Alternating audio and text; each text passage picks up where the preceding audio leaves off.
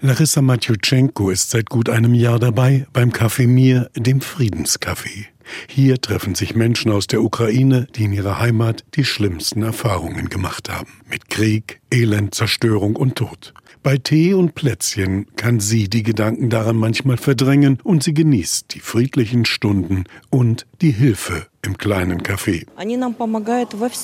Sie helfen uns mit allem, auch in der deutschen Gesellschaft soziale Kontakte zu knüpfen. Das hilft uns, all das Schreckliche zu vergessen, was mit dem Krieg zu tun hat. Bei allem, was im Alltag der Geflüchteten so anfällt, steht sie mit Rat und Tat zur Seite, Natalia Dumova, die Frau des Pfarrers.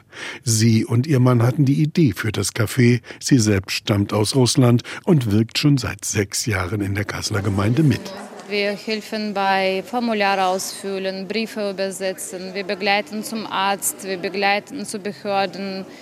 Die bekommen hier Hilfe, Kleidung, ähm, Haushaltssachen. Jede Hand wird hier gebraucht, damit das Café zweimal pro Woche öffnen kann. Zum Glück gibt's noch eine weitere Helferin, die Ukrainisch und Deutsch beherrscht, denn bei Terminen im Jobcenter oder bei Behörden geht ohne ausreichende Sprachkenntnisse kaum etwas. Doch nicht nur praktische Hilfen sind wichtig. Kyrillo Czorinsky ist 25 Jahre alt, seit zwei Monaten in Deutschland und für ihn ist das Café Mir ein sicherer Hafen.